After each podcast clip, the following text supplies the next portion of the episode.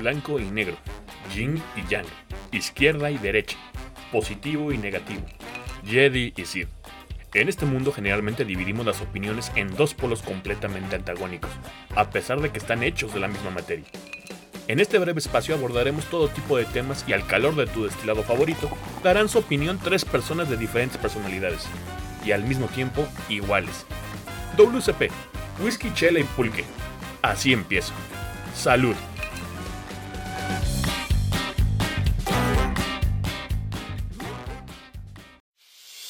There's plenty pretty boys and a dance hall every night. But Mr. Mister, it's you who caught my eye. Who caught my eye. Buenos días, buenas tardes, buenas noches. Como les hemos dicho siempre, no sabemos a qué hora están escuchando esto. Estamos en Whisky Chela Pulque. Yo soy Papayo, director creativo especialista en pymes. Y estamos en otro capítulo más. Ya, hemos, ya han visto cómo hemos, hemos ido progresando, los diferentes invitados que hemos tenido. Y hoy no es la excepción. Pero antes, quiero presentar, darle la bienvenida aquí a mi amigo Mike. ¿Cómo estás, Mike? Muy bien, qué gusto saludarlos desde aquí desde Vancouver. Este, felices de tenemos otra vez otro espectacular invi- invitado. Yo me dedico a la asesoría, a la consultoría, a ser coach también y tengo mi propia empresa aquí en Vancouver. Y este y, y felices de otro capítulo más de este de este proyecto. Y también en la cuestión técnica, que ya sabemos que aunque muchos no lo escuchan, tenemos al buen Giovanni. Giovanni, ¿cómo estás? El jalacable es oficial de este programa. Exacto. No, pues desde la Ciudad de México, transmitiendo febrero 2021, un año, este, está bonito el año. Soy Giovanni Rodríguez, eh, me dedico a el desarrollo de proyectos con tecnología, me gusta Bitcoin, compren Bitcoin ahorita que está subiendo y pues pásenla bien. Sí, pásenla bien. Exactamente. Entonces, para empezar, quisiera es un, un placer es personal, por así decirlo, el invitado que tenemos el día de hoy. Una persona que tiene bastante años que lo conozco. eh, hemos trabajado juntos y, y de qué cuentas. Más que trabajado, lo, lo contaron hace rato. No, muchas, ex- muchas experiencias hemos tenido juntos. Y la verdad que se ha, despega- ha despegado de una manera increíble fuera del ámbito publicitario. Y van a ver con... Me siento también orgulloso de ser parte de esos, de, esos, de ser de esos, este, eh, ¿cómo se dice? Cochitos de prueba. Guinea Pigs. De los sabores nuevos, de todo lo que se generaba. Preguntaron de qué demonios estás hablando, Papayo. Pues sí, de unas paletas muy buenas. La Papayo Special, que es la mejor de todas, es que ya luego veremos si sale a la venta. Pero el día de hoy tenemos aquí a, a Francisco Macías, con todo el cariño, a Paco Paletas, como le decimos. todo esta, esta Es la nueva. gente ¿Dónde está tu pianito? que le está aplaudiendo. De, de Giovanni. No, que lo metió, digamos- lo metió Francisco, ¿no? Esta- ¿Quién lo metió? Los puse. Sí, es- así es esto, así es esto. Pero tenemos a, a Francisco Macías, mejor conocido como Paco Paletas, de la Pantera Fresca, quien aquí en México, y sobre todo en la Ciudad de México, no ha escuchado de la Pantera Fresca y sobre todo el conejo en la luna, pues ha estado abajo de una piedra. Pero Pues- con él vamos a poder eh, platicar bastante para que todos ustedes sepan de cómo se pueden lograr diferentes cosas, hasta dónde se puede llegar a algo que dicen, pero es el negocio familiar, cómo se le puede dar la vuelta y llegar neta a las grandes ligas a romperla con todo. Paco, bienvenido a este tu programa, ¿cómo estás? Muy bien, amigos, muchas gracias. En primera, pues muchas gracias por el tiempo, por la invitación. Es un honor estar aquí con ustedes, por que hayan pensado en nosotros. Que quieran, no, siempre me da mucho gusto cuando la gente voltea a ver a la pantera y sobre todo, pues gente como ustedes, son los pilares de publicidad y todos los negocios que digan la pantera fresca está haciendo como algo diferente y créanme que eso es lo que me da gusto de todo este proceso que hemos venido haciendo. Oye Paco, quiero, quiero que sepas que desde que comenzamos con la idea de este podcast fue, o sea, tu nombre y la Pantera Fresca fue el primero que salió de la boca de Papayo. Entonces, El nombre, por favor, salió el nombre nada También más. el nombre. Demasiado. de la boca. Por favor. Papá, y no va a volver a suceder. Solo No. fue una vez, recuerda. Pero nada más, Paco, nada más para que se den una embarradita, porfa. Explícales todo lo que ha sido, o sea, para los que te digo, desconocen lo que es la pantera fresca, todo eso. Antes a mí me gustaría que nos contara Paco su historia, porque estaba No, en pues- una agencia. Sí, Eso no, es interesante. Tiene, tiene que ver todo exactamente desde, porque creo que el tema de Paco es una cuestión de timing perfecto, como fueron, se fueron dando las cosas. Totalmente. Pues bueno, yo soy Francisco Macías, soy este mercadólogo de profesión, paletero de corazón. Y pues bueno, yo empecé en, en publicidad, de hecho, Grey fue mi primer trabajo oficial dentro de- del mundo profesional. Antes había tenido una dulcería eh, que empecé, pero quebró, o sea, no duré ni un año y quebró. Oye, Eh, oye, y ¿cómo, después- ¿cómo quebró si los dulces no, no son negocio? es lo que yo pensaba, ¿sabes? O sea, yo también, antes, eh, la paletería, ya, nosotros ya tenemos más de 45 años, desde el 75 estamos viviendo. Antes se llamaba la Pantera Rosa, espero que podamos decir marcas, pero bueno, antes era la Pantera Rosa. Sí. Y ya después este, se registra como, como la Pantera Fresca. Pero cuando yo salgo de la universidad, digo, ¿sabes qué? Pues quiero empezar a hacer cosas diferentes, quiero el negocio hacerle un cambio. Y pues en ese tiempo nuestra, uno de nuestros clientes más importantes era Chilimalán. Entonces yo dije, pues Chilimalán la está haciendo, nosotros tenemos las paletas, voy a abrir una dulcería, pum. Pero pues realmente nunca me enfoqué a hacer un estudio de mercado ni nada.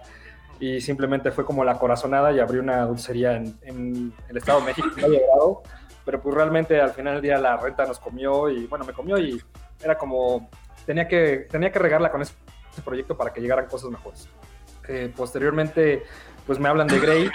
Recuerdo que fui a, a mi primera entrevista, pero no me quedé porque era para una cuenta que era Heinz, no me acuerdo de unas que llevaban, pero querían una niña al final del día. Y me hablaron a la semana y ya me quedé para llevar cuentas como Rush Friends, que fue mi primer cuenta.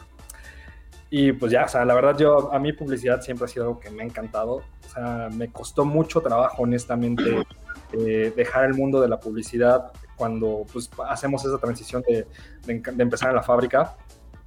Eh, pues yo, yo desde que era niño, mi papá, mi papá siempre me llevó a la paletería, ¿no? Desde que tengo memoria literal, desde los seis años, yo creo cinco, siempre era como, hijo, no puedes mandar si no sabes hacer las cosas. Entonces, pues siempre, siempre he estado como muy pegado a la fábrica, a la empresa, pero pues la publicidad también era algo que, pues digo, estudié tanto, eh, también tuve la oportunidad de estudiar en Madrid, ahí me fui a estudiar cine y arte, y después aquí hago una especialidad en neuromarketing en la Ibero, y pues ya tenía que, tenía que estar en publicidad. Y yo siempre quise, eh, que esto es algo que me encanta eh, contar esta historia, mi sueño era trabajar con Coca-Cola, en Coca-Cola o en PlayStation y de las ventajas en serio que me dio la, la publicidad y el mundo aparte de toda la, la, familia publicitaria que conocí ahí, amigos en serio, eh, pues aquí como el, como el Papa Jones, que son una familia para mí que me hayan ayudado también en este proceso, pues fue el haber trabajado con, con otras marcas que quieran o no nos ayudaron a, pues a mí me ayudó sobre todo a formar parte y a formar una empresa eh, con todas como estos aprendizajes de las diferentes maneras que veníamos viendo. Yo siempre he dicho que a mi papá me enseñó a trabajar, pero Ernie, Hernán Montesinos, que seguramente usted, papá, yo también lo conoce súper bien. Saludote al buen... Saludos, saludos, buen Ernie. saludos. Él me, me, enseñó a hacer negocios. Sabes, él, él, fue un gran maestro para mí con, con, toda la gente ahí, pero él siempre ha sido uno de, de los pilares aquí de, de aprendizaje. ¿Qué fue? Eh, pues yo estuve en publicidad. ¿Qué crees que lo, fue lo más importante que tu papá te enseñó, si lo pudieras resumir en una palabra? Eh, nobleza. O sea, sonará nobleza. muy sentimental, pero creo que siempre estar como al pendiente de toda la, de la gente, de la marca. O sea, quieras o no, yo siempre he dicho que la novia más celosa que he tenido en mi vida y hasta ahorita sigue siendo mi novia es la pantera fresca. El negocio es la novia más celosa y tienes que estarla cuidando, pero darle su lugar a ella, a la gente que está contigo y eso. Yo me acuerdo que cuando salí de publicidad, pues honestamente veníamos de una, de una situación difícil de la empresa, pues eh, mi papá me dijo, oye, ¿sabes qué? Decide, ¿quieres este, quedarte con, con, la fábrica, quieres seguirla o tu trabajo? O sea, se vale, me dijo, se vale totalmente, pero pues yo la neta ya necesito a alguien que me ayude porque ya yo estaba un poquito cansado, ¿no? Gracias a Dios lo sigo teniendo y espero que me dure Eso fue años, cuando pero... tú te saliste, perdón Paco, cuando te, para ubicar fue a, a, a, nuestro público, este, fue hace cuatro o cinco años y cuántas paleterías, cuántas sucursales tenían en ese momento. Mira, justamente en el. Nosotros, yo salí en 2014, de hecho, renuncié un año antes a publicidad. Le dije a Ernie, oye, en un año me voy. Y él me decía, como, sí, sí, sí. Ya seis meses, oye, ya me voy. Sí, sí, sí, ajá. Porque pues me gustaba. Pero le dije, es que ya, ya no es una decisión como, como de, de que me paguen más o algo, sino es una decisión de, pues, de vida. En esa época nosotros teníamos, en el 2014 eran más o menos cinco paleterías. Hoy en día tenemos ya cinco paleterías y hoy ya son 32 puntos de venta los que hay en, la ciudad. Pero súper reconocidos a nivel, eh, tú nos decías, nos contabas que están muy reconocidos, ¿no? Sí, por suerte sí. Tuvimos, eh, como, como decía papá hace rato, eh, estar en el lugar preciso, en el momento preciso, creo que es parte fundamental de todo y el arriesgarte a hacer las cosas. Cuando yo me salgo de la agencia, lo primero que le dije a mi papá, le dije, oye papá, ¿qué quieres? Que, que generemos más dinero, que abramos más paleterías, ser más famosos, ¿qué es lo que tú quieres? Y él lo primero que me dijo es que ustedes estén bien y que la gente que trabaja con nosotros esté bien. Ah, qué padre. Yo me acuerdo que yo me salí, yo me salí así de, de la oficina y papá dije, madres, o sea, yo estoy pensando a nivel negocio, a nivel de, pues porque estábamos pasando por una situación difícil, honestamente, de que quizás cerraba la fábrica. Pero él, a pesar de, de, esa situación, lo que me decía era, la gente, o sea, de la gente, que la gente que nos ha ayudado a estar aquí, que pues, quizás si no logramos algo, pero que esté bien y que terminemos bien, y que tu familia, tus hermanas y ustedes estén más unidos con la paletería. Entonces yo me quedé así de madres, ¿no? O sea, e, eso, pensando en eso. para mí, como consultor, es lo que yo le llamo la cultura organizacional, que tu papá te la dio en muy pocas palabras, o sea, que era, era una familia, cuidaba a todo mundo, ¿no? A, a, a, a tus a los empleados y todo era lo, lo, lo, primordial, es correcto, era bastante social en ese sentido, ¿no? Totalmente, o sea, mi, mi, papá es la clásica historia de la Rosa de Guadalupe, te lo juro, o sea, él se vino de Michoacán a los nueve años solo, eh, pues en busca de trabajo, ni siquiera le avisó a mi abuela en esa época, pues se fue para poderle mandar dinero a ellos, que tenía, tengo otros tres tíos, y pues se vino aquí buscando suerte. Eh, él ya trabajaba, en un pueblo muy pequeño que se llama Cualcomán, y pues allí en Michoacán o son carnitas o narco o paletería. Por suerte nos tocó paletería. y, este, y él pues ya más o menos sabía hacer helados. Encontró el teléfono de una persona aquí que le decían a un señor que le decían el minuto, que él lo consideraba su tío. Y pues llegó aquí a aprender, digamos, a perfeccionar la técnica. Él nos cuenta que él nada más alcanzaba con una cajita a subir para poder rellenar las paletas. Y este, pues de hecho el señor lo iba a regresar a su pueblo pero cuando se dio cuenta de que mi papá sí sabía hacer paletas a pesar de su corta edad, pues ya se quedó con él hasta los veintitantos años, hasta que abrió su primer paletería mi papá. Y te digo, y la gente del cielo es como muy, muy humano eh, a nivel organizacional, pues tenemos gente que lleva trabajando desde antes de que yo naciera, o sea, más de 35 años trabajando con nosotros, que es Luis, por ejemplo, que es para mí otro, otro padre, un tío, y pues él siempre se ha, se ha preocupado por toda la gente que, que involucra. Toda la gente, la mayoría de la gente que tenemos es de provincia, eh, les damos casa a varias personas. ahí felicidades. Muchas gracias. Y creo que hay gente que, que, nos ha llevado hasta, o sea, llevan a sus hijos.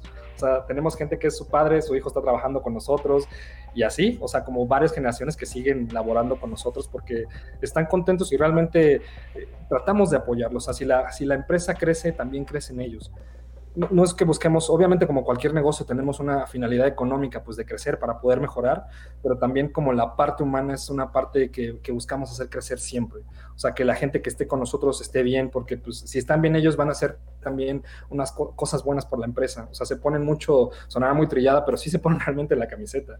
O sea, en época de calor y eso, por ejemplo, ahorita que fue, pues cuando se vino la parte más dura de la pandemia que tuvimos que cerrar, nunca habíamos cerrado en 45 años, en más de 45 años, nunca habíamos cerrado. Eh, por desgracia nada más cerramos, y por suerte y por desgracia nada más cerramos dos semanas, pero créeme que cuando yo hice un post de pues, Panteras, tenemos que cerrar por esta situación, a mí me dolió, o sea, me dolió muchísimo, pues porque nunca, nunca habíamos pensado que una situación así llegara a suceder.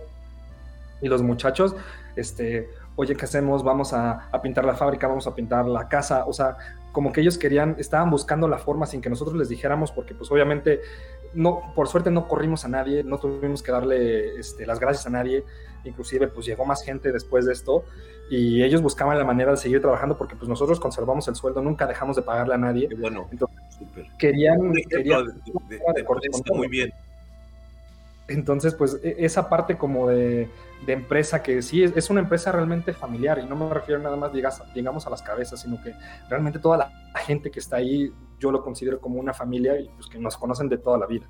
Entonces creo que esa es parte fundamental de, lo que venimos haciendo, que lo hacemos con mucho cariño y que la gente que realmente lo hace desde nivel producción también lo hace con mucho cariño.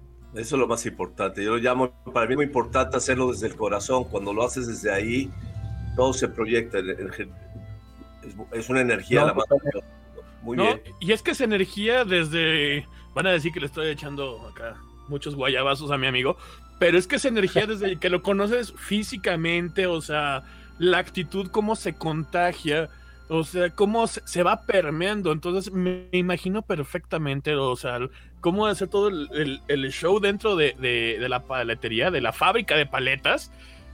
Que ha de estar increíble, o sea, que es el gusto de ir a, mejor trabajar. Que, mejor que nos cuente el show.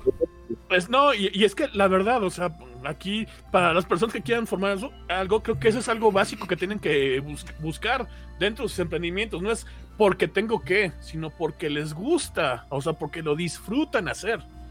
Así es, yo creo, eh, eh, Paco, aquí te pregunto, ¿no? Yo creo que lo importante es hacer las cosas con pasión, pero que tengas la pasión por hacer eso, ¿no? O sea, eh, ¿cuál, cuál es tu, tu motivación principal de, de, estar en la paletería? ¿Qué es lo que te gusta? O sea, ¿qué te empuja lo, lo, lo que me gusta es quizás que podemos plasmar la, la, creatividad que tenemos, el gusto que tenemos. Es que, ¿sabes? O sea, quizás mi negocio es así, pero es que nunca dejas de ser un niño también.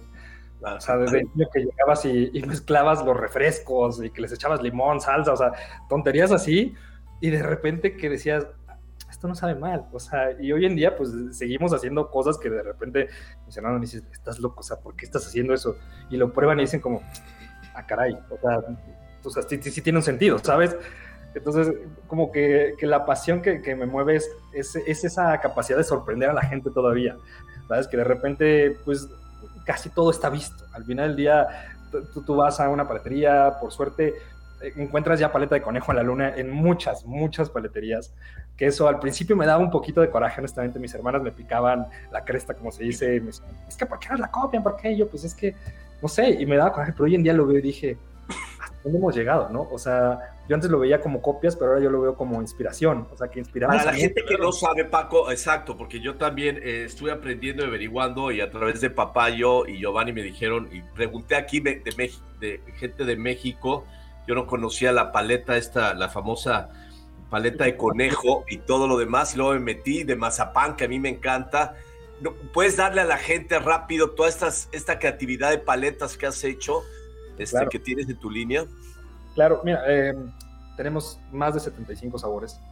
Nosotros innovamos, mi papá fue de los pioneros en México en hacer paletas con chile, que pues, hoy en día lo ves como lo más normal, pero al principio nadie hacía paletas con chile.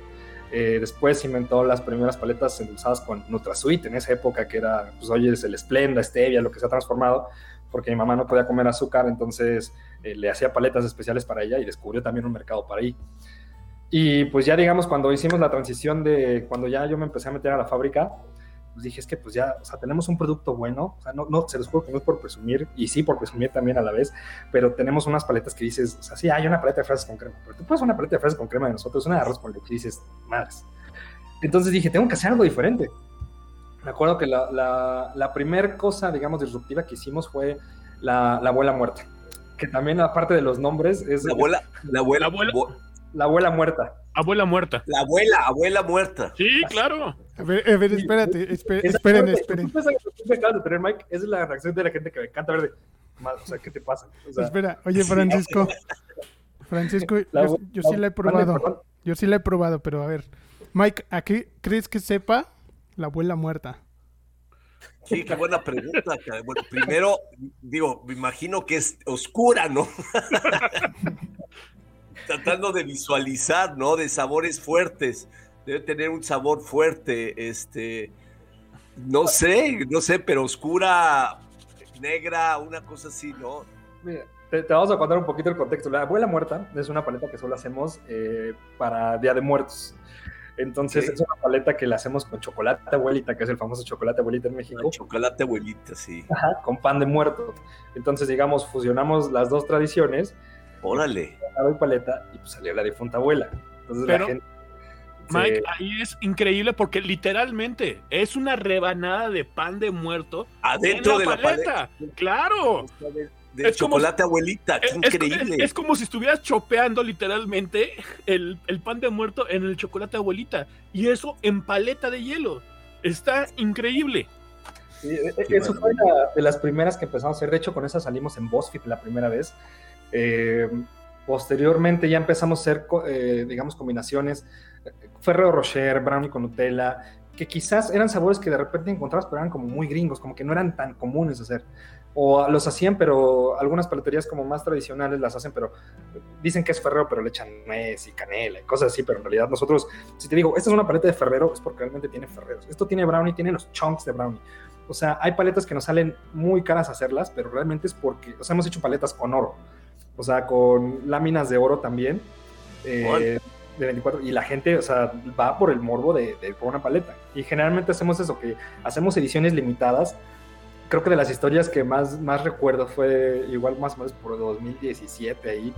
Estábamos haciendo lanzamiento de una que se llamaba Cuatro Babies, que era eh, una paleta que era 100% comestible porque el palito estaba hecho de un chocolate de Twix y tenía Ferrero Rocher, eh, Kinder Bueno y Baileys.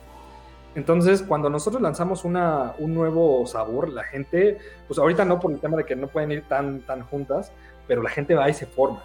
Entonces, una vez me acuerdo que eh, estábamos abriendo literal la cortina y llegaron dos señoras al mismo tiempo y se pelearon por saber quién era la primera que había llegado porque pues, tenían miedo que se acabara, o sea, pero les decían... Como los teléfonos Apple, o sea, como la nueva edición, entonces, qué maravilla que creas eso, sí. las paletas.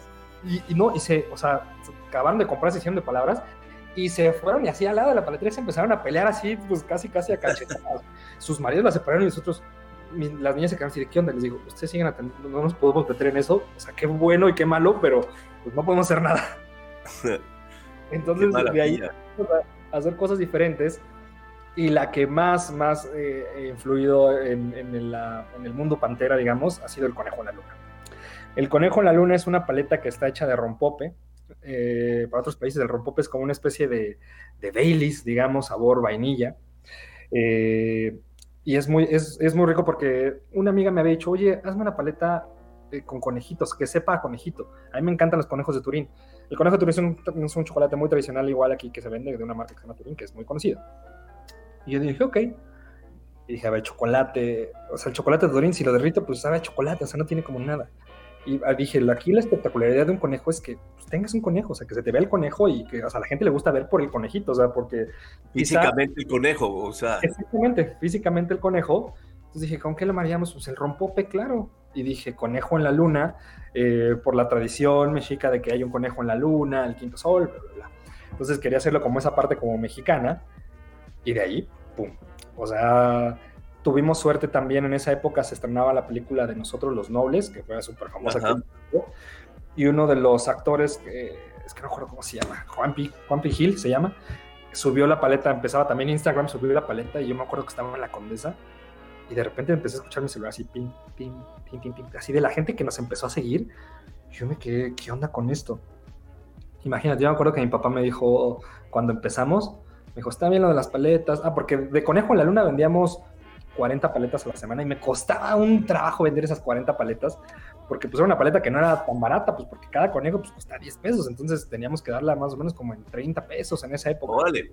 Entonces era así como que, ay, y mi papá me dijo, es que eso es de un ratito, mi hijo, o sea, las, las otras se van a seguir vendiendo grosella y eso, y dije, sí. Y hace poquito le dije, oye, pa, ya llevamos 6 años de ratito, ¿eh? Porque, pues, no, y, y, algo impresionante. señores. Algo impresionante a la, a la, gente que sigue a la pantera fresca, sobre todo aquí a Paco, es cuando compra los insumos. La cantidad de, o sea, agarra su carrito, pero ¿cuántos botes son?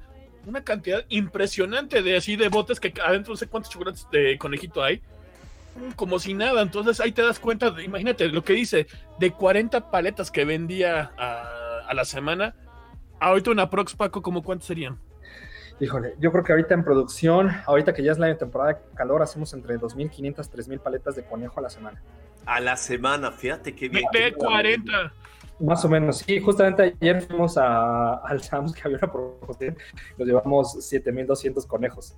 Entonces, llegó un punto que, que Turín nos dijo, me compras más conejo que Sam's y Costco. Entonces, pues, pues ya puedes ser distribuidor casi también. Casi, no, sí, te lo juro. Y no, ellos se acercaron a nosotros y el conejo era, era un chocolate que pues quizás no, no iba de salida, pero ya no tenía, o sea, como que la gente de nuestra edad decía, ay, el conejito, la nostalgia. Pero con esto se vino un boom. A mí algo que me encanta y que me da muchísimo gusto es que nosotros no nada más permeamos en el negocio de los helados y las paletas. eh, sino que empezaron a sacar donas con conejo, eh, pasteles con conejo. O creaste una tendencia. Creamos una, tendencia. qué maravilla. Totalmente, ¿no? Inclusive Turín sacó ya una subcuenta de especialmente de conejo Turín, todo. Entonces, pues, e, e, esa parte de como empezar a hacer cosas nuevas, que la gente lo empezó a ver alrededor del mundo. Digo, una vez eh, estábamos platicando y de repente me entró una llamada y me dice un amigo, güey, está saliendo en la televisión de Colombia. Y yo, ¿qué? Me dice, sí, él trabajaba en, casa de bolsa. Me dice, está saliendo en, CNN de Colombia. Y yo, ¿cómo?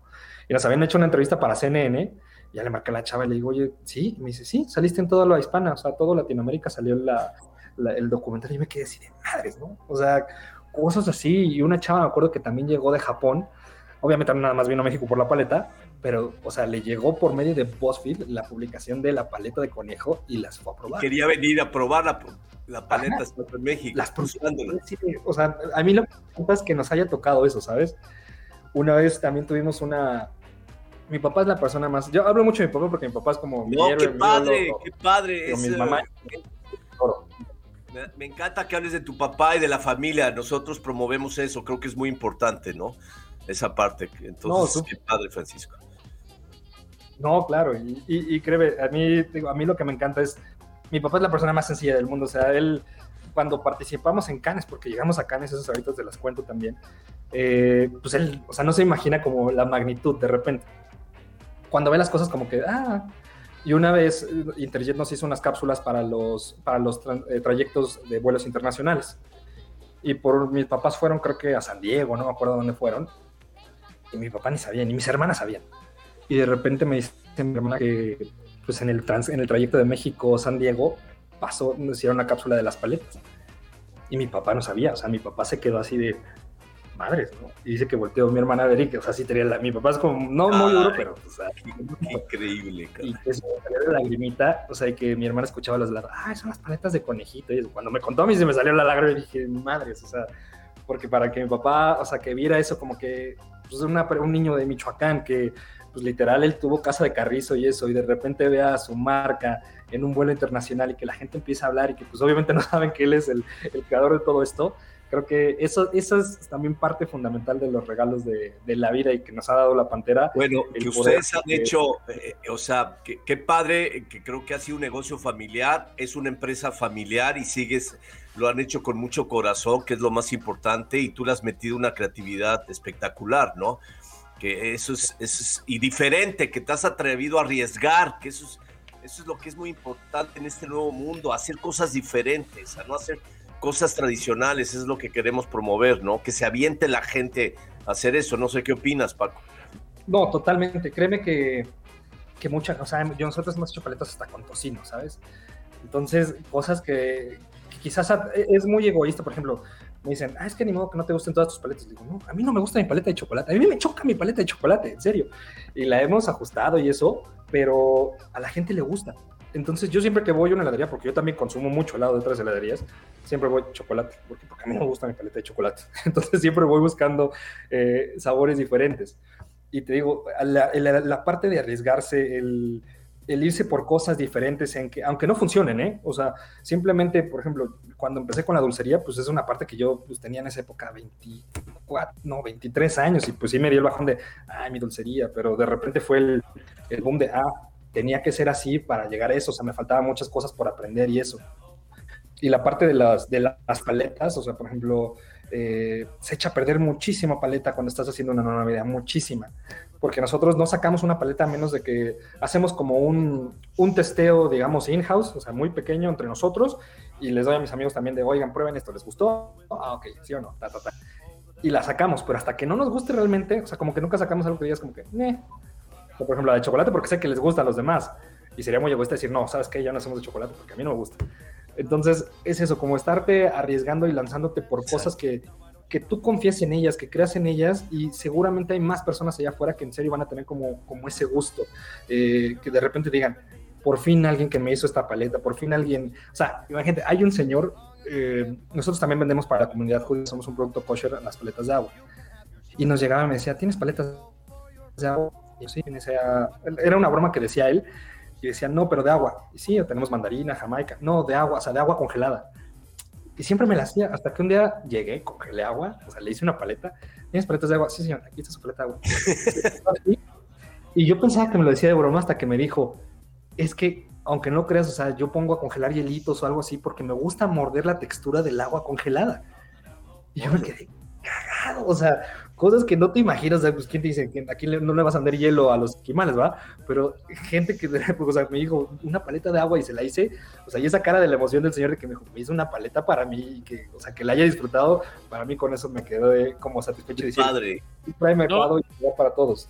No, y creo que exactamente que ahorita Paco se puede decir que es un testimonio vivo para todos los demás, exactamente hasta dónde se puede llegar un, emprendimiento exactamente con la pasión. O sea, qué mejor resultado de vender 40 paletas de uno a la semana a vender estas miles después de cuatro o cinco años, por así. Pero obviamente hay mucha, mucha, digamos, background atrás de.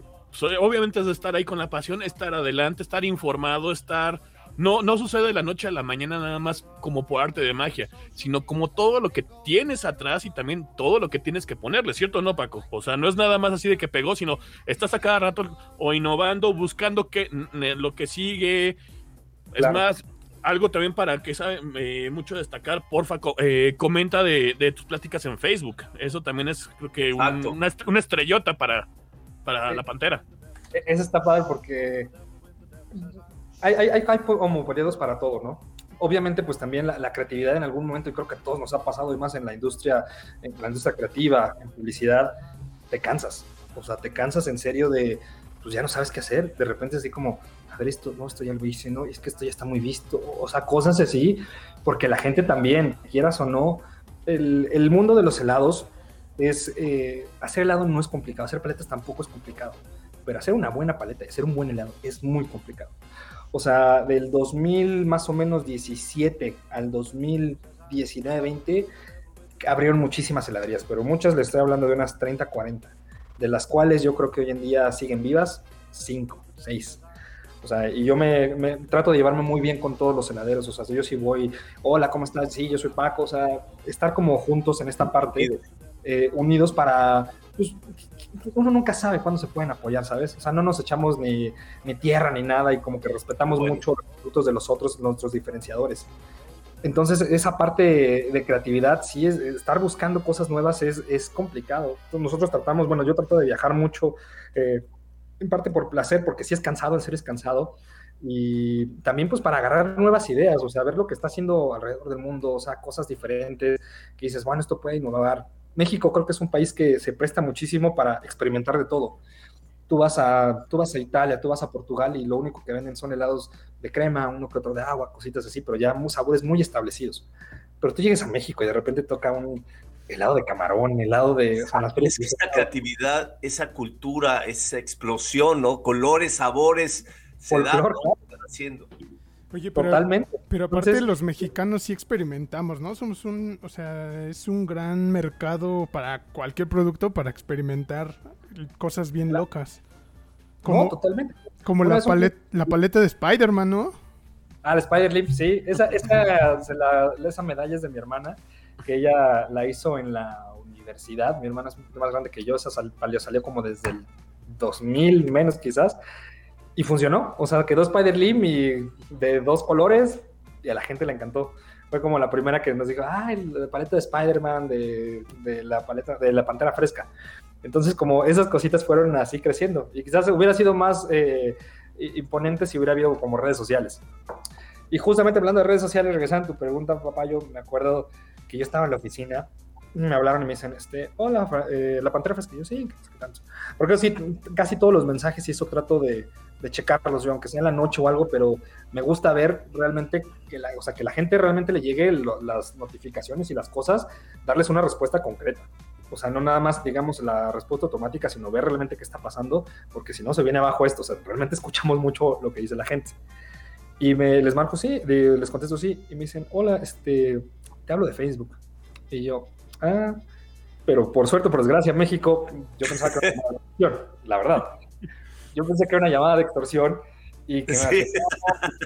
porque, ¿qué haces? ¿no? Seguido llegan correos de, tu cuenta ha sido bloqueada porque este, irrumpiste en las no sé qué derechos de... Y ya sabemos que es choro, ¿no? O sea, ya le hablamos, yo siempre, ya ahora los contactos que tengo de Facebook sí son reales. Y es Marco, oye, ¿esto es cierto? Ah, no, eso, porque sí les ha pasado, o sea, de la red de líderes a uno le bajaron como 20 mil, eran 20 mil pesos, no dólares, por una cuenta fake de Facebook. Pero bueno, el chiste es que me marca, me dice, sí, mi nombre es Tony Barba, este, soy de Facebook, que no sé qué. Y yo dije, ah, caray. Entonces yo lo primero que hice, como estaba en mi computadora, LinkedIn. Entonces me metí, Tony Barba, y lo encontré y decía, a Facebook, y dije, ah, chinga, no, pues sí es. Sí es. Y ya me dice, no, sí es, te lo juro, sí, o sea, sí lo busqué dije, sí, sí es. Y ya me empecé a contar, oye, es que estoy viendo, y me empezó a decir datos de la, de la página que solo yo podía ver de estadísticas. Y dije, ah, cabrón, no, pues sí, este güey sí es de Facebook. Entonces ya me dice, este, es que estamos buscando marcas, que no sé qué, y yo soy un fan de la Pantera y he visto que están haciendo cosas disruptivas. Y yo, sí, y dice, ¿me puedes contar un poco? Y yo, claro. Entonces ya le, de una llamada que era de 15 minutos, creo que hablamos como una hora y media. Así de Facebook, o sea, de la historia, todo. Y me dice, Paco, porque nada más, ah, eso también es otra cosa, nada más podían escoger a 10 mexicanos. O sea, 10, 10 marcas. Y me dice, también voy a hablar, creo que con, no, no era Bendita Paleta otra marca de, de, paletas. Este, y ya cuando cabalgamos me dijo, mira, ni siquiera voy a hablar a las demás, creo que tú eres el que, el que queremos que exponga y eso.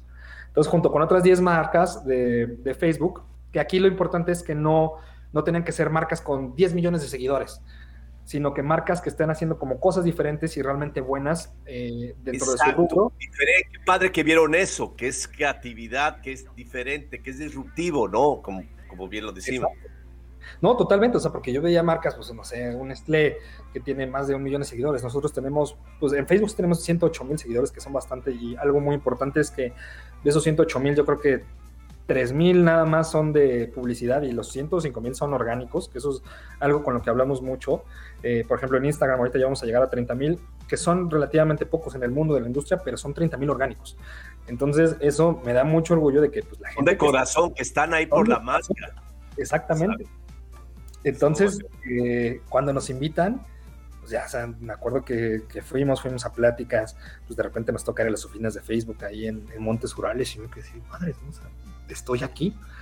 O sea, y con otras marcas que estaban ahí participando, pues nos llegan la, directora de, Facebook México, todos te tienen como, como reyes, te lo juro, o sea, te dan tu kit, o sea, todo, y yo me quedé de, órale, o sea, eh, eh, hace pues, no, pensé que, fuéramos a llegar a esto, ¿no? Y de repente me dicen, oye, es que queremos que des una conferencia, o sea, de los 10 expositores, nada más creo que hablamos como 5. Y era para mil personas, o sea, quizás son pocos, pero yo nunca había hablado para mil personas. Entonces, pues sí, ya llegamos y lo padre es que pues expones tus casos, o sea, empiezas a platicar, te empiezan a hacer preguntas de, oye, ¿qué recomiendas? Así, y todas las personas que asisten son em, emprendedores. Y al final de la plática ponían mesas con las 10 marcas y se acercaba la gente con cada marca que les importara. Y lo que me acuerdo mucho es que nosotros teníamos una fila. Bueno, nada, yo nada más yo en la, en la mesa, cada quien en su mesa, y yo tenía fila.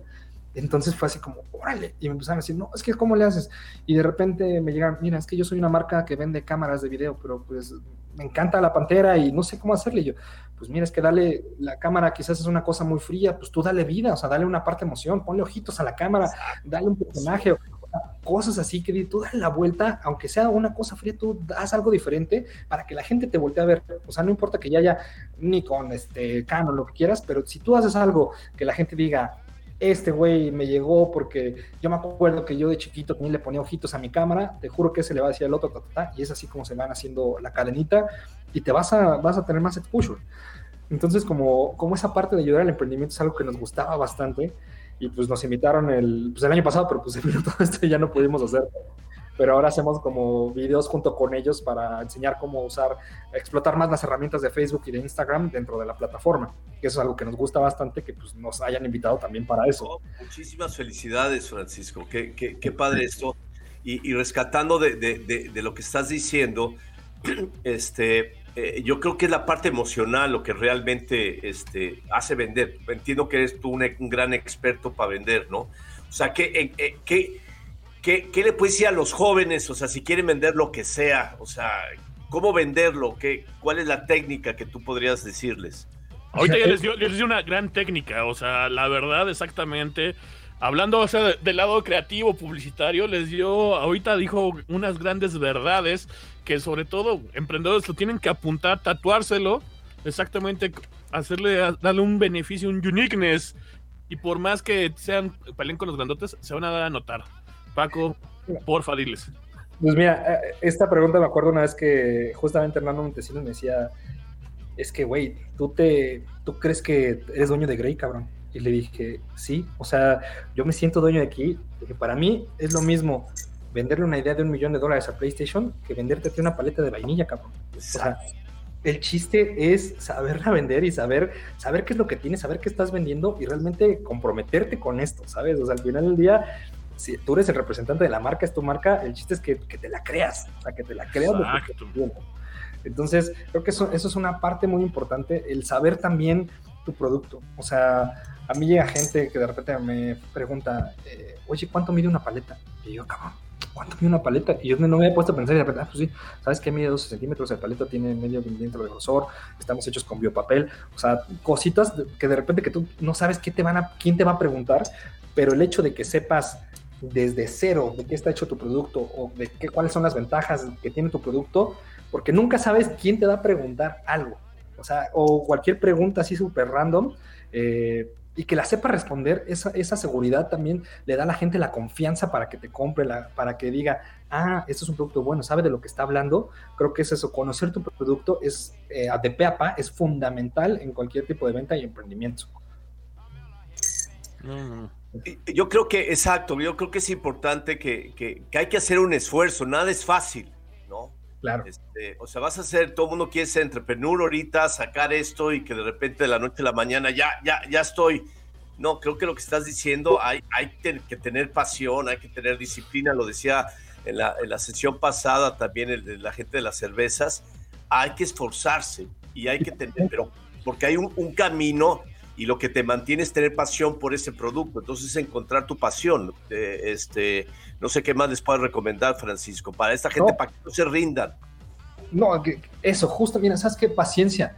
Paciencia y en serio que, se den cuenta que el negocio, eh, tu marca, te va a exigir mucho, muchísimo, muchísimo. Eh, tiempo sobre todo. O sea, nosotros, digo, yo trabajo los sábados también, los domingos también de repente nos toca. Eh, pero lo hago con gusto. O sea, si hay días obviamente que todos queremos descansar y no saber nada del mundo. Por ejemplo, yo tengo una regla, eh, que eso es muy importante aquí en su casa.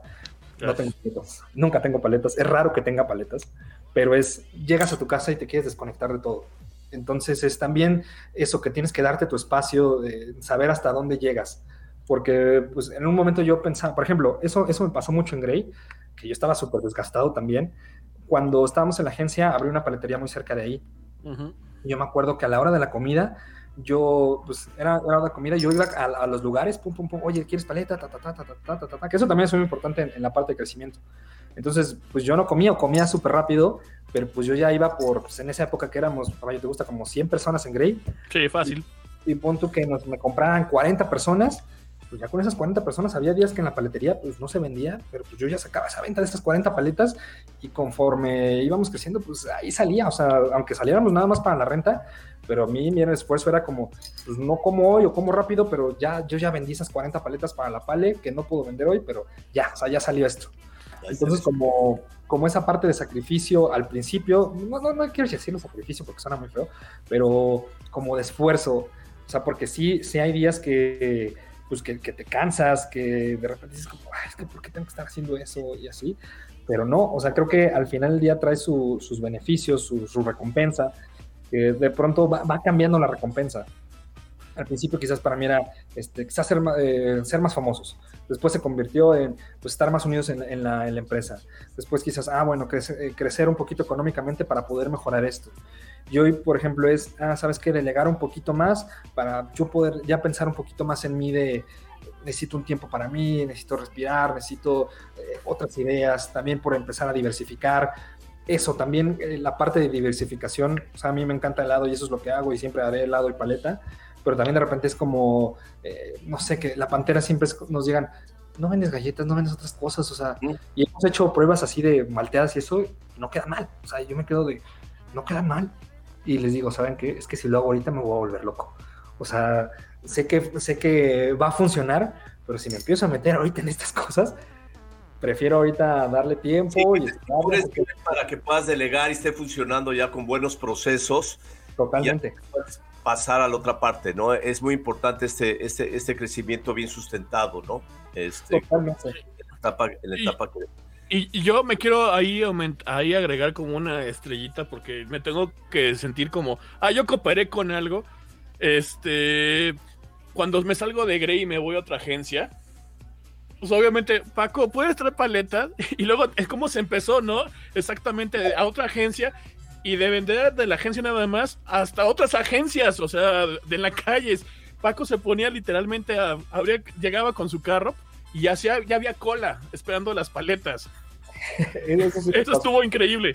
Y eso tienes toda la razón, papá. E, eso también el, saber encontrar el mercado y oportunidades de mercado. O sea, cuando yo me salgo de Grey, pues era, pues es que yo aquí vendía bien, o sea, yo también vendía bien aquí en Grey. Y cuando papá de acá me dice, oye, trae paletas acá, sí. Y pues, como ustedes saben, el mundo de agencias es, estás un día en una y si duras un año, son como cinco años humanos. O sea, un año de agencia son como, sí, como los de perro, casi, casi. Entonces ya cuando mis amigos se cambiaban era, oye, ¿no puedes traer para acá? Y ok.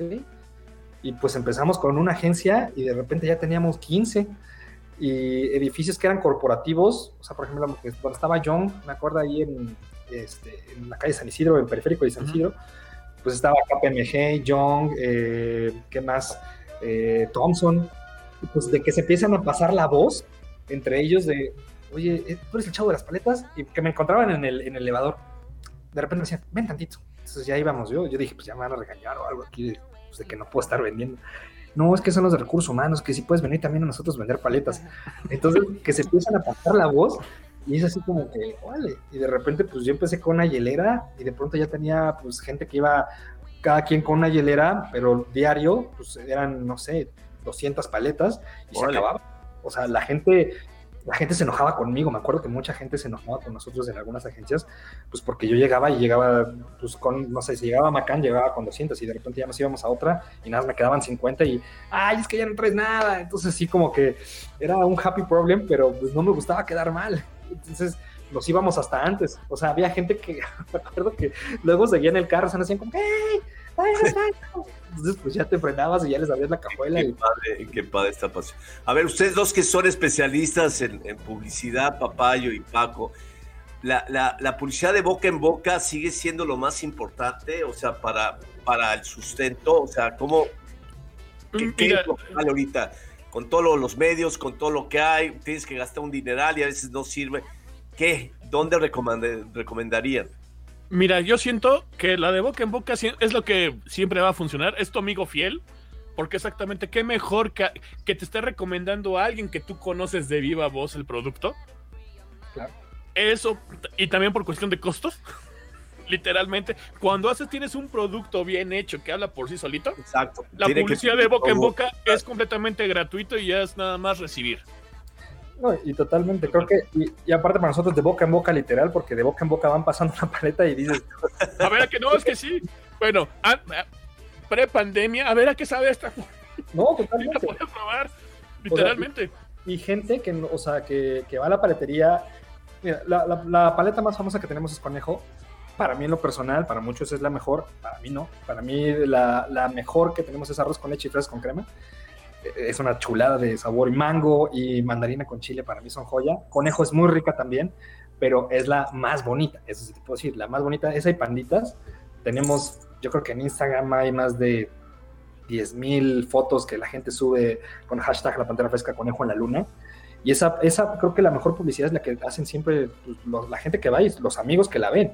O sea, al final del día, por ejemplo, algo que nos gusta mucho, eh, es, pocas, pocas veces, muy pocas veces hemos pagado por publicidad.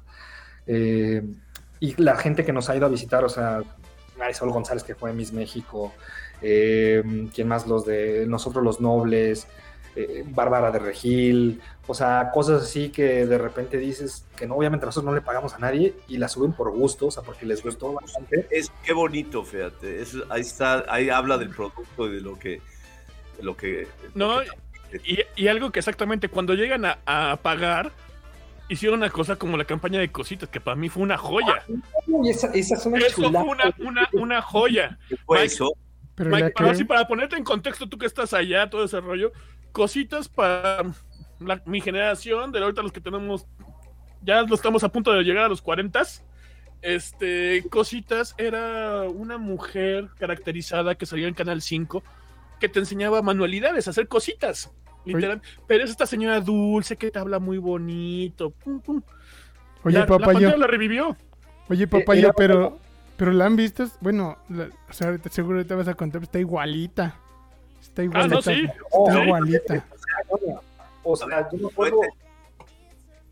Te serás de cuenta como el, el- el Disney Channel de nosotros, en el que te enseñan a hacer eh, papiroflex, el dibujo. Este, hoy vamos a hacer un este, lapicero con una lata de, de Jumex. Entonces, cosit- esas cositas era lo que te enseñaba, como hacer manualidades, pero era súper popular en esa época. Hola, ¿cuánto tiempo sin vernos, verdad? Ya veo que son unos chavos ruquitos. ¿Cómo los he extrañado? Pero veo que no han cambiado mucho, siguen siendo unos niños, al menos por dentro, y seguramente les gusta la llegada del Día del Niño. Por eso, el día de hoy les voy a compartir una receta de la pantera fresca que les va a encantar y nos va a hacer recordar aquellos sabores de los años 80. Entonces, cuando, cuando se viene el Día del Niño, en esa época, esa, esa también es otra parte importante. Yo cuando me salgo de Grey le dije a Hernán, le dije, voy a trabajar tan duro para poder contratar un día. Y me dice, sí, le dije, sí, vas a ver que sí. Y me acuerdo que fui con Grey y tiene sus cosas buenas, sus cosas malas, como, como todo momento. Pero lo que me gustaba era que, pues, al final del día la creatividad, pues, la ponía yo muchas cosas. O sea, con Manu siempre trabajé muy bien. Manu, bueno, también un saludo al, al gran Manu.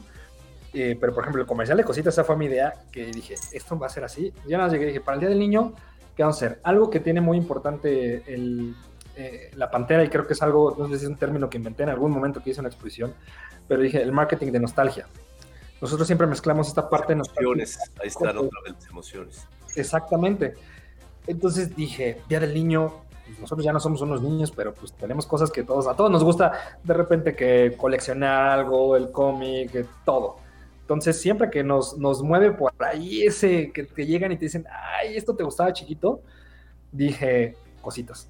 Cositas, yo creo que es algo eh, súper padre. Y aparte, cositas lo que tenía siempre es que este personaje siempre te decía, este, vamos a hacer cosas con materiales que tienes en la casa. Solo necesitamos una hoja de papel, tijeras de punta chatita, pegamento y medio litro de plutonio. O sea, al final te pedía algo que no tenías. Los materiales que vamos a necesitar son tijeras de punta chatita. No, no, en esta ocasión no necesitamos tijeras de punta chatita. Necesitamos agua, palitos de paleta, dulces, gomitas, conejitos de chocolate, un refrigerador industrial y una máquina para preparar paletas de 30 toneladas. Y eso sí, mucho amor por los años 80. Entonces quería darle esta vuelta por ahí de decir, no, pues cositas te van a hacer una paleta. Lo único que necesitas es un conejo de chocolate, palitos de paleta, leche, una selladora de 2 toneladas, una máquina industrial que congela menos de 55 grados. Entonces, pues ya te cambiaba todo. Y me acuerdo que la primera vez que le. El chamaco, ¿te acuerdas del chamaco papayo ahí en Macán? Sí. Fue el que me pasó su contacto. Me dijo, es, este es el teléfono de su sobrina. Y yo, ah, muchas gracias. Entonces ya le marco le digo, hola, buenas tardes. Este, soy Juan Macías de la Pantera Fresca. Y me pasaron tu contacto, es que tu tía, quiero hacer un comercial con tu tía. Me dijeron que es cositas. Y me dice, yo soy cositas. Y yo, ¿qué? Y me dice, sí, yo soy cositas, yo soy Alma Gómez. Y yo, "Co- cositas, ¿cómo estás, cositas? ¿Cómo te digo? O sea, no, como quieras. Alma". Y aparte tiene una voz pues muy, muy particular de, hola, amiguito. O sea, Sí, no la finge, esa es su voz natural, o sea, es, es un amor de mujer, como la ves es un amor así como te habla. Sí, es, es una chulada. Entonces, pues, pues le conté el proyecto. Aparte es una, es una señora que, que es, muy, es muy linda, no hace proyectos así. Si es algo como grosero o, o feo, como que ya quieren como pasarse de listos, digamos, no lo hace. O sea, siempre como que cuida mucho su, su imagen. Y pues venía de, pues de quizás ya no aparecer en la tele. O sea, ya tenía, pues, ¿qué te gusta? 15 años o más que, que ya había dejado de aparecer. Y cuando le conté el proyecto fue, le platicamos. Aparte el día que fue, eh, pues iba como normal, como Alma Gómez, pero pues mis hermanas fueron y, hola cositas, o sea, pues mis hermanas tienen entre 40 y 36 años todas, y yo 33, y cuando llegan todos así en la fábrica y se acercaban los muchachos, cositas, ¿cómo estás? O sea, como que esa emoción, ¿no? Y ya empezamos a platicar y todo, llegamos a un acuerdo, súper bien, ta, ta, ta. Y el día que, que filmamos todo, pues ella ya llegó en su personaje, en cositas, porque pues trae unas trenzas, o sea, trae como un mandil y todo. Nosotros nos quedamos, madre, no sabes, o sea, tengo a cositas aquí, o sea, está aquí trabajando con nosotros. Entonces, pues todos estábamos súper emocionados. Y me acuerdo que pues estábamos en la fábrica y nos tuvimos que cambiar de locación a una paletería. Íbamos en el carro y la gente la veía y le pitaba, cositas, te quiero mucho, ¿cómo estás? Cositas, así. O sea, la gente súper emocionada, yo iba manejando así y pues nos pitaban. Cuando llegamos a la paletería, pues empezamos a filmar, era temprano, y de pronto teníamos una fila, yo creo que de 35, 40 personas afuera, esperando a que termináramos de filmar para poderse tomar una foto con cositas. Súper linda ella, súper, súper linda, o sea, claro que sí, o sea, con todo se pasó y, y todos siempre, todos, o sea, eso es lo que nos cuenta mucho, también me contaba mucho, me decía, es que todos me reclaman de que de repente no pueden hacer las cosas porque no tenían todo, ¿no? Entonces, y a mí me tocaba escuchar que se, oye, es que yo nunca pude hacer el, alcancía de cochinito porque no tenían grudo, o sea, cosas así. Dice, sí, es que todos me reclaman. Entonces, ese proyecto nos ayudó muchísimo, o sea, de hecho ese tuvo más de, creo que, creo que sí, llegó al millón de, vistas orgánicas, eso fue súper padre en, YouTube, y de ahí le empezaron a salir mucho más, me, me, marcaban a mí mis amigos obviamente de agencia, me decían, oye, el contacto de cositas, y despuntó otra vez. O sea, yo le marcaba antes, le decía, oye, me están pidiendo tu contacto, ¿sí o no? me dice, sí, no, pásaselos con gusto. Entonces ya le, yo siempre le pregunto antes, pues por cualquier cosa, pues este es el proyecto, súper. Y le ayudó muchísimo y ahorita ya lo ocuparon pues para varias cosas, cositas hoy en día que pues ya sale de repente en capsulitas y dije, qué buena onda, o sea, de aquí salió este trabajo más para ella. Oye, de ahí, bueno. de ahí, abrió su canal, ¿no? Tiene un canal. De ahí abrió su canal y Instagram, todo, y le empezaron a invitar así o sea, ya celebridades como más actuales, o sea, de repente le invitaron a programas de televisión otra vez, este, las de jeans, o sea, varias, varias, varias personalidades que pues ya son más actuales, pero que recordaron a cositas.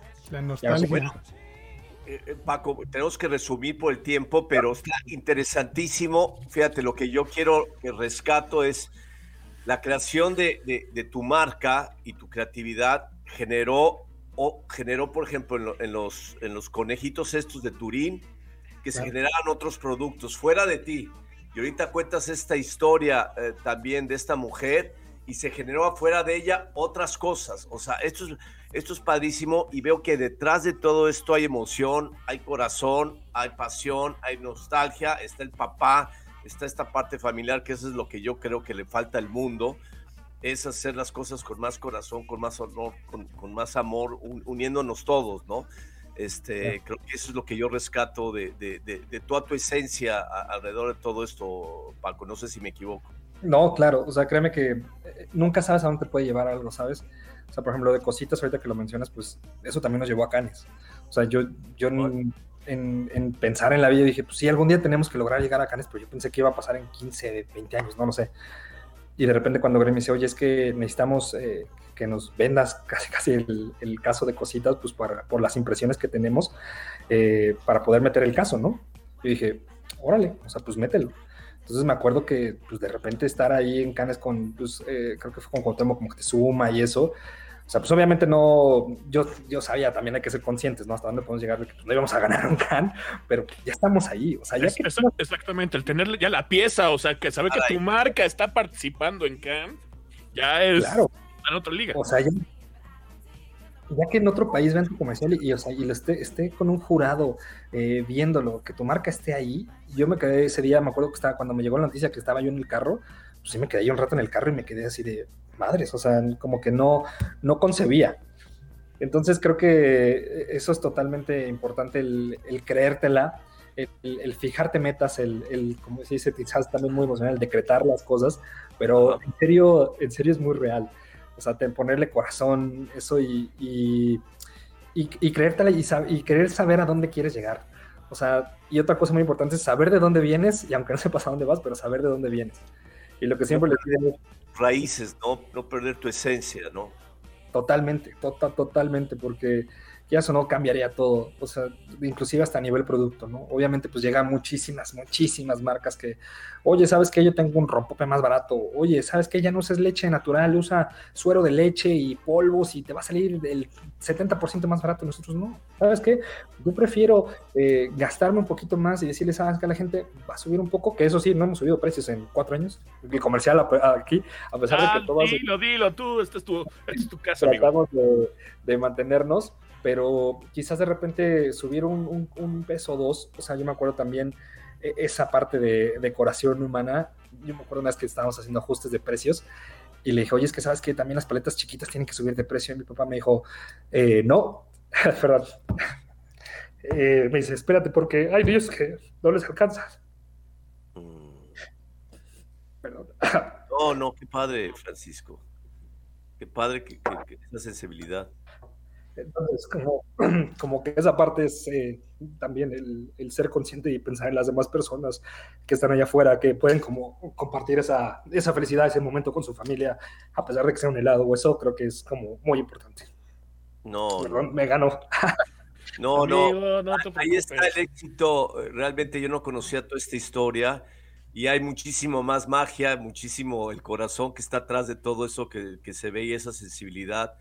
Muchas felicidades, Francisco, a ti, a todo tu equipo, a tu papá, a, lo que es la familia. O sea, tienen, están empezando, eh, eh, creo que va a ser un gran ejemplo para mí. Me voy con mucho aprendizaje y creo que para todo nuestro público. Yo digo, hagan las cosas con corazón, aquí está y con esta sensibilidad y vean los resultados, ¿no? Eso así yo lo veo, lo sé. Eh, mil gracias por estar con nosotros. El tiempo ya, eh, este, ya se nos está alargando. Giovanni, eh, Papayo, ¿qué quieren decirle a Paco? ¿Cómo quieren Pues concluir? miren, básicamente, eh, la verdad, lo repito, no, no es el, el guayabazo, no es el papayazo, no es como lo quieran decir, sino vean a, a Paco como un ejemplo, la verdad. Tanto exactamente de meterle el, el- la garra, el feeling, la pasión al proyecto. También otro gran este, aprendizaje del que me voy, que lo deben de tomar mucho en cuenta, exactamente ver el cómo se puede diversificar. Él creo que lo puso súper claro, también tú lo dijiste, Mike, en la cuestión del cómo, el, ah, cómo puede ser como un detonante nada más. Ah, lo vi el conejito aquí. Ah, eso lo puedo hacer en Donuts, lo puedo hacer. ¿Cómo pueden llegar a expandir su negocio? ¿Cómo puede llegar a pegar una idea teniendo este de referencia algo? O sea, no piensen que todo ya está hecho porque es una gran mentira. O sea, se pueden generar negocios de todo, nada más que tengan tan- sea, un poco más observadores y van a ver qué es lo que sucede. Que tengan este tipo de historias de, de, de push, de, de- motivación hacia dónde pueden llegar. Creo que esa es la parte medular de, de la sesión del, del día de hoy. Tener un, e- un, e- un ejemplo y, y cómo pueden llegar. Creo que ese es como el aprendizaje más grande de, de este, de este capítulo, por así decirlo. ¿Tú, Giovanni? Claro, la atención a los detalles. Sí, pues gracias Francisco por la por la charla, estuvo bien increíble, creo que todos te lo vamos a agradecer bastante. Y pues solamente que nos regales, yo sé que todos se la saben, pero las redes sociales de La Pantera Fresca, las tuyas. Ah, pues mira, estamos eh, en todas como La Pantera Fresca, eh, en Instagram, eh, en Twitter y en Facebook, próximamente en TikTok, pero ahí estamos moviéndole apenas. Yo estoy como Paco MS15 en Instagram, también lo que necesiten, algún consejo que les pueda ayudar con todo gusto. Y pues bueno, pues los esperamos en la Pantera Fresca, abrimos los 365 días del año, estamos en todas las plataformas de comida también por eh, aplicaciones. Y los esperamos ahora que vengan, Nada ahora más que lleguen a mi rancho. Yo, quiero la- yo soy fanático del mazapán, ya vi la, ma- la, la- la paleta de mazapán, esa muero por las demás. Ah, no, sí, pero no, y cuando vengas vas a ver, vas a, no vas a saber ni cuál escoger. Sí, no, no, por supuesto que... Te digo, o ya sea el- lo de la abuela muerta o la de rosca de reyes, que es el mismo principio de la abuela, pero con un pedazo de rosca de reyes. Y si Los panditas. muñequitos, tienes una paleta gratis. Órale. Exactamente. Los panditas, ay, también las paletas de panditas ahogados. A ver, Los de limón. no, y entonces, aparte, también hacemos la de el, el helado de tamal, y si tú llegas con tu bolillo, te regalamos el de helado. tamal. Ah, eso fue, eso fue un hitazo, helado de tamal. Exactamente, lo del bolillo. Es- Sí, estuvo increíble.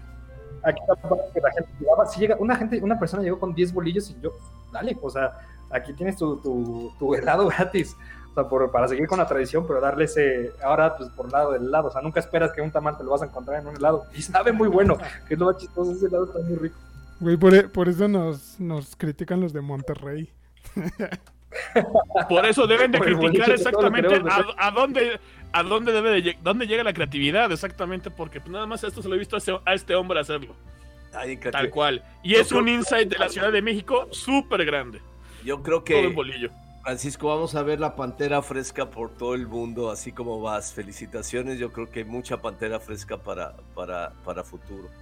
Entonces, sigue nomás, yo que tu recomendación sigue con esa cultura familiar, con esa tu cultura organizacional, esta que tienes de esencia, de corazón, de ayudar, ser social y todo, eso es el futuro, y pero ustedes ya lo traen, entonces manténla, esa es mi recomendación como consultor. Muchas gracias, la verdad es que sí, así seguiremos y seguiremos creciendo con, con la gente que sigue con nosotros y pues a darle para arriba, que todavía queda pantera para rato. Venga. Pues con estas palabras, amigos, despedimos la sesión del día de hoy, que la verdad estuvo de super lujo, me requete- contra encantó. Y pues lo estamos esperando en la siguiente emisión de WCP, Whisky Chela Pulque. Ya saben que pura gente chingona, pura gente fregona pasa por aquí. Nos estamos viendo y salud. Salud. Hasta luego. Gracias. Seguramente no tendrás estas cositas para preparar tu receta. Así que les pido a todos ustedes, mis amigos chavos ruquitos, que no dejen de ser niños.